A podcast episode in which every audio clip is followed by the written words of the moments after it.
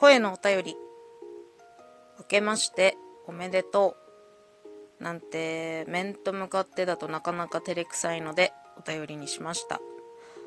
ここ数年のあなたといえば本当に見違えるほどアクティブになったね。楽しそうに過ごしている姿を見て私は正直ほっとしています。すごく辛い時期がありました。その辛い時期をじっと耐え、そのうちに私まで迷惑や心配をかけるようになってしまって、申し訳なさでいっぱいでした。もう私たちは限界が来てしまって、二人で逃げようとしたこともあったね。結果的に今の生活になり、あなたはこれまでの時間を取り戻すかのように自分のことをやれるようになったし、たくさん外に出かけられるようにもなりました。本当に良かったと思っています。